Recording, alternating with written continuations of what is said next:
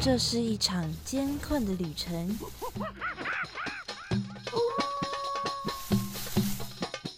也是一场精彩绝伦的冒险。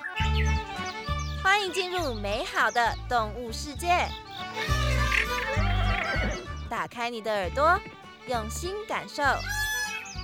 嘘，注意听，动物就在你身边。Animals 冒险王，你们准备好了吗？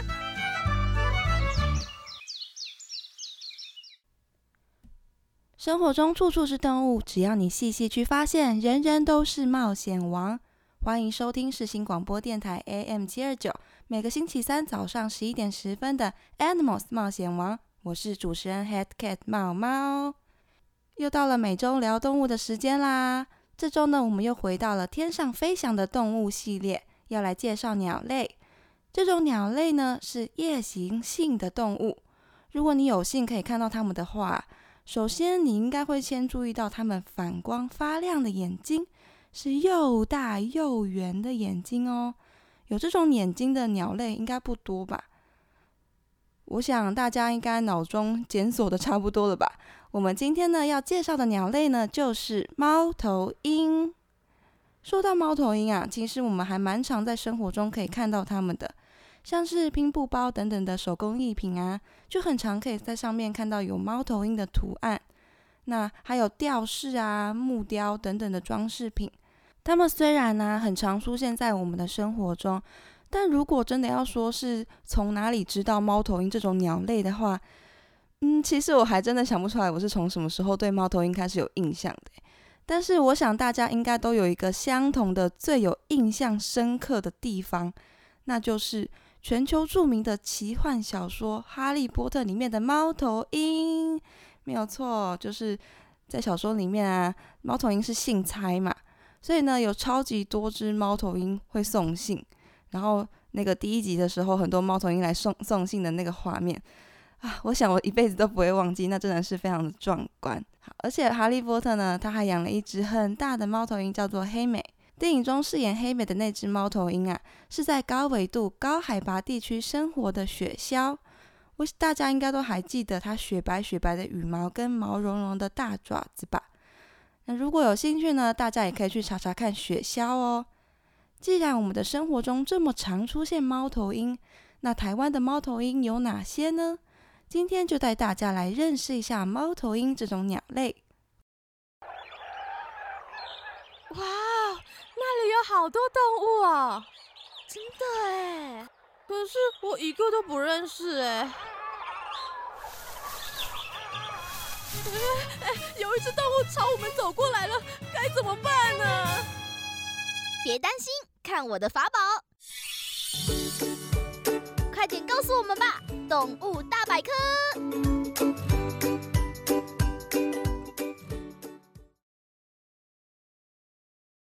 说到猫头鹰啊，到底它为什么要叫猫头鹰呢？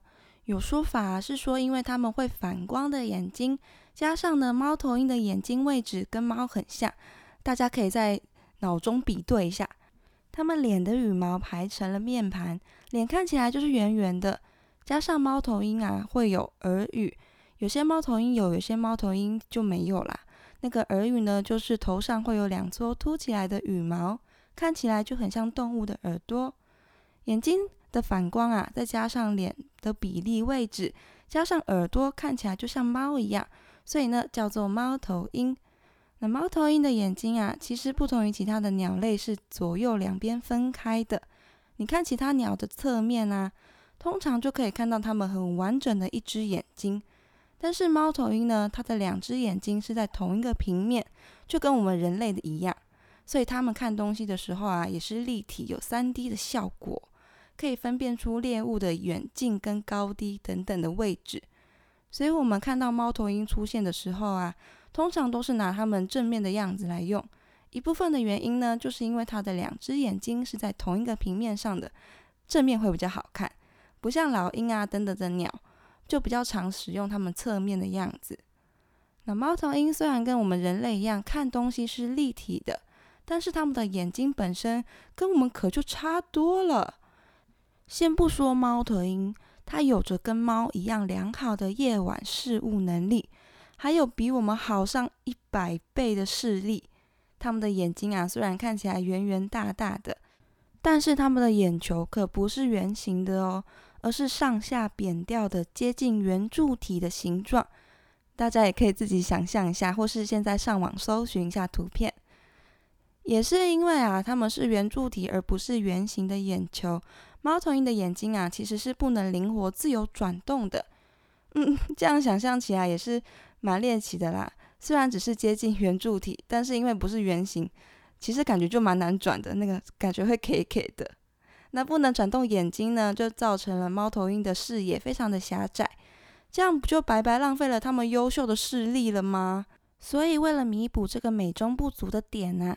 猫头鹰的头是可以大幅度的转动的哦，我想大家应该都在影片中有看过这样的景象。我第一次看到这样的画面的时候，其实也是有一点吓到。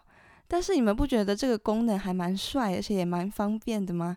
这样你就不用一直转身，一直转身，你只要把头转过去就可以看到后面的东西。但是其实因为一开始有点吓到嘛，所以其实也是觉得 有一点恐怖啦。就是你以为它是。正面的，但是他突然把头就这样转过去对着你，哇哦！就不知道那些鬼片是不是参考了猫头鹰的这个功能，嗯，但是其实呢，猫头鹰的头并不是旋转三百六十度的哦，虽然看起来很像，但是这样就真的会断掉了啦。它们最多呢可以旋转两百七十度，虽然不能转三百六十度啊，但还是很惊人的转动幅度诶。猫头鹰的颈椎啊有十四节，我们人类呢只有七节。这十四节每一节都多转动一点，猫头鹰呢就能比我们的七节还要多转很多角度嘞。所以呢，这可不是我们可以学来的哦。不过啊，我们的眼睛是可以自由转动的，这大概就是某种弥补的概念吧。这个可以大幅度转动的脖子啊，就是增加猫头鹰视野广度的最佳利器喽。而且有研究发现，猫头鹰的血管啊流经脖子的时候，会在骸骨的地方，大概就是在猫头鹰下巴骨头的那一边，血管啊会扩张，血液会在那边聚集，累积到足够的血流量，确保猫头鹰在大幅度转头的时候，可以有足够的血液，不会突然中断输送。那猫头鹰的颈动脉，它很接近颈椎的中心。转头的时候呢，也就比较不会压迫到血管。刚刚那个是颈动脉，那如果你把猫头鹰的颈椎打开来看的话，猫头鹰容纳椎动脉的骨头的孔洞直径比血管本身就粗了十倍，这就让猫头鹰在转头的时候啊，有足够的空间可以让椎动脉的血管左右移动。虽虽然有这么多防止转头时造成血液阻塞的配套措施啊。但是猫头鹰呢，还有一个人类没有的特殊构造哦，那就是颈动脉跟椎动脉之间有一条连接的小血管。这个小血管在猫头鹰不幸因为扭转脖子啊，让其中一条血管可能造成阻塞的时候，血液还是能从另外一条动脉输送到大脑。这下才是真正的完善了这个转头系统的运行。除了良好的夜视能力跟视力。还有大幅度可以转动的头部，可以扩增狩猎的视野之外，你观察猫头鹰捕猎的话，你会发现它们就是一直盯着某一个方向。你以为它们是在发呆，但其实呢，它们是已经锁定目标了。之后你就会看到它们很出其不意的俯冲下来，或是朝着某一个草丛啊就跳过去。它们的爪子啊出来的时候呢，上面就多了一个猎物了。是讲求快、很准的捕猎方式。为了能够有效的捕捉猎物啊，猫头鹰们其实几乎都有着大长腿哦，很长很长的腿。虽然它们平常啊停在树上的时候，看起来脚就一点点而已，但是那只是因为它们的脚被大部分的羽毛挡住了。把它们的身体啊往上托起来的话，你就可以看到它们让人羡慕的大长腿了。长长的腿啊，方便它们在狩猎的时候呢，可以往前伸长，有效的快速捕捉猎物。但是可以成功捕捉到猎物啊，还有一个最重要的关键能力哦，就是猫头鹰飞行的时候啊，是接近无声的。根据汉斯出版社应用物理期刊里面的分析说，猫头鹰能够形成静音飞行，跟它飞行噪音的特性有关。猫头鹰可以将大部分飞行噪音的能量啊，控制在。一千六百赫兹以下的低频范围，而它的猎物的听觉啊，只有对频率在两千赫兹以上的声音比较敏感，所以它的猎物就不会听到猫头鹰飞行的声音了。另外啊，也跟它羽毛的构造有关。造成猫头鹰能无声飞行的羽毛有三种，第一种呢，就是猫头鹰身上比较柔软、比较细的小羽毛。这些柔软的羽毛啊，就跟布料等等柔软的材质一样，是可以达到吸音效果的。这些绒毛可以吸收频率超过两千赫兹的声音哦，刚好就跟它猎物可以听到的那个声音范围是一样的。那第二种呢，就是猫头鹰翅膀初级飞羽外缘的齿梳构造。初级飞羽呢，就是鸟类翅膀最前端的那些羽毛。猫头鹰的初级飞羽的羽毛啊，边缘会有像梳子一样的锯齿状的刷毛。这些刷毛呢，可以让通过的气流变得细碎的小气流，让空气可以顺顺的通过，减少噪音的产生。接着是第三层的羽毛，初级飞羽后缘比较后面一点的羽毛。这些羽毛呢，有着像稻穗形状的须边。这些多孔有弹性的碎状构造呢。可以防止气压突然变化，减少坚硬的羽毛啊反弹气流呢制造出来的声音。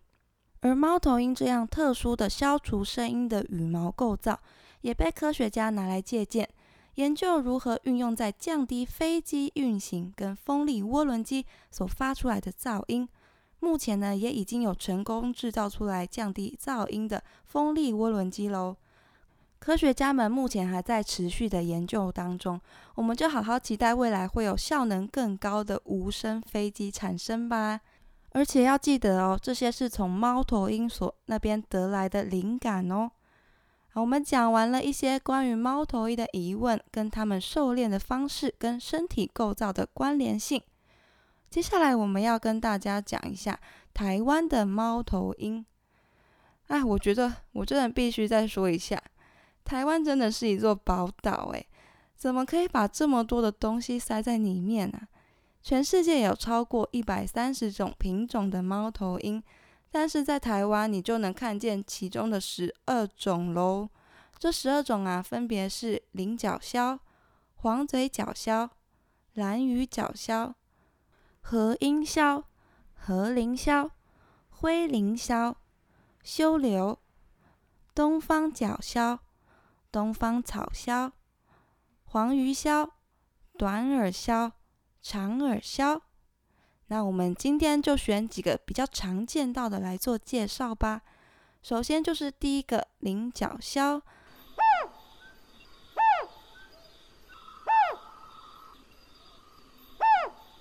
菱角鸮是全台湾地区啊分布最广泛，也是最有机会在我们生活周遭看到的猫头鹰。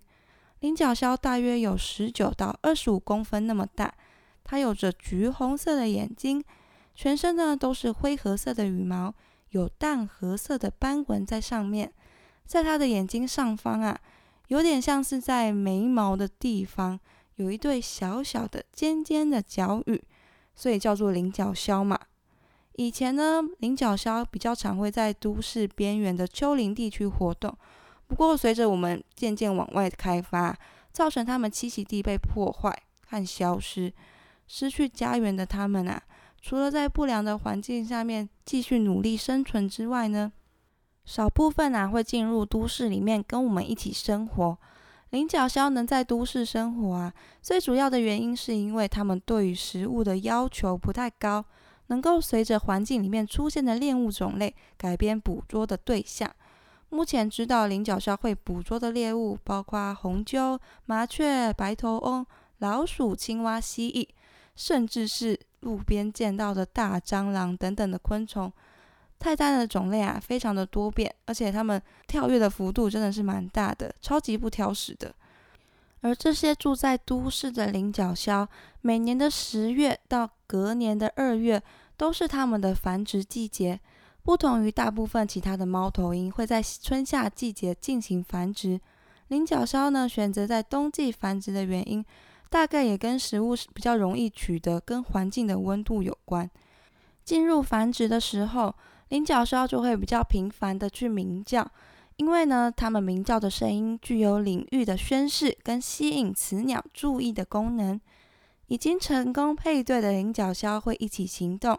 外观上，雌枭的体型会比雄枭再大一点点。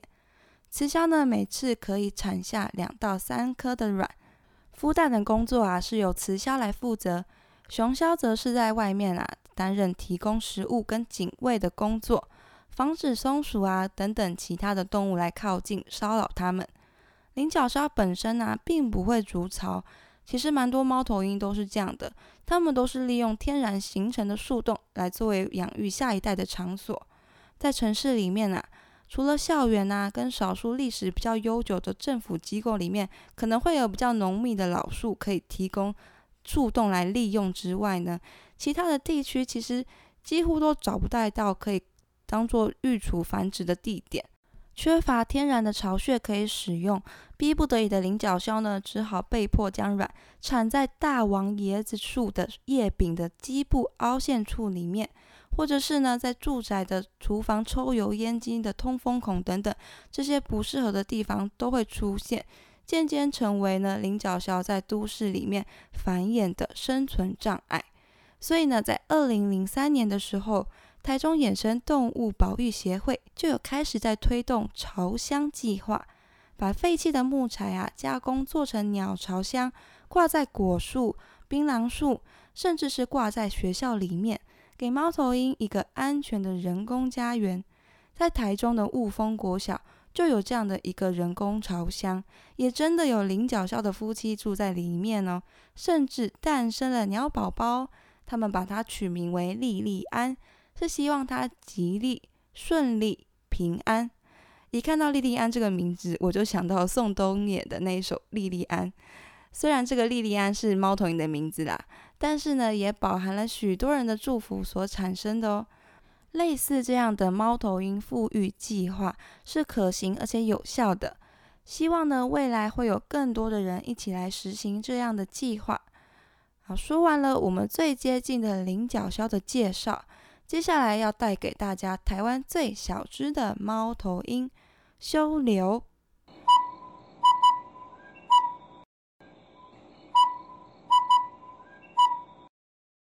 修流这两个字啊，就是休息的休跟留下来的留。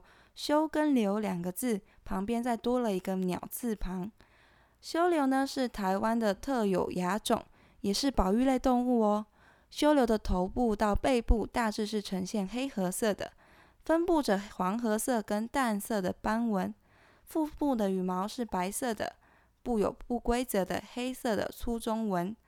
当它收缩成一团啊，静止不动的时候，看起来呢就很像树枝上面凸起来的树瘤。那修流的头部后方啊，非常的特别哦，它们有一对假眼的斑纹，看上去呢就很像一对大大的假的眼睛。根据外国的研究测试啊，这对假眼可以影响要骚扰修流的鸟群，降低修流本身会受到攻击的风险哦。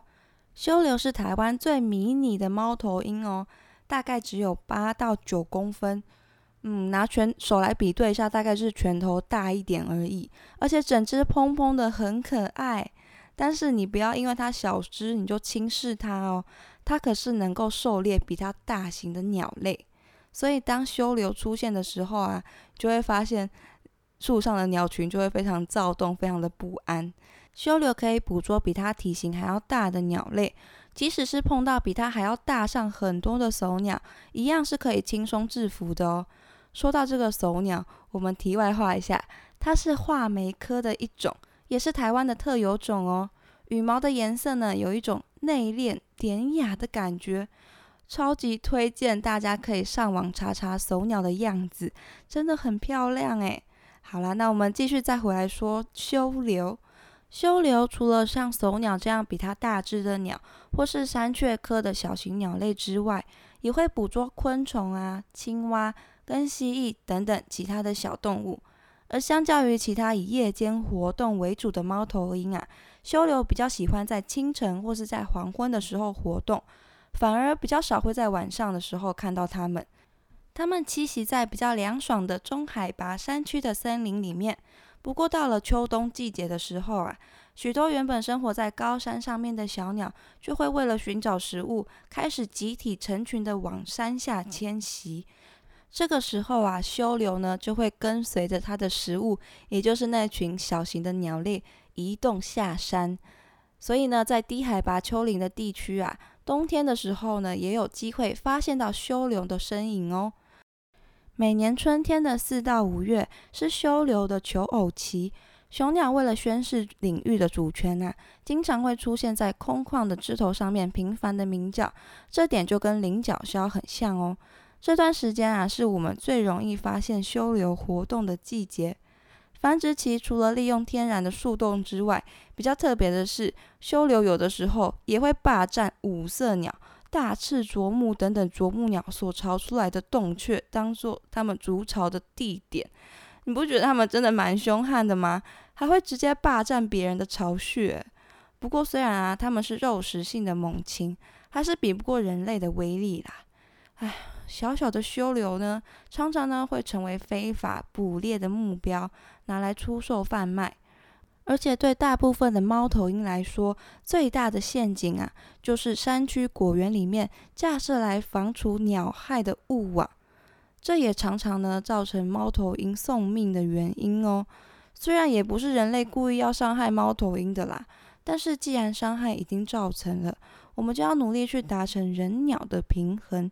其实林林务局呢也有跟地方政府积极的宣导说，非收获时期啊是禁用鸟网的。现在我们就希望啊改变我们的做法之后呢，能够对台湾的环境更加的友善。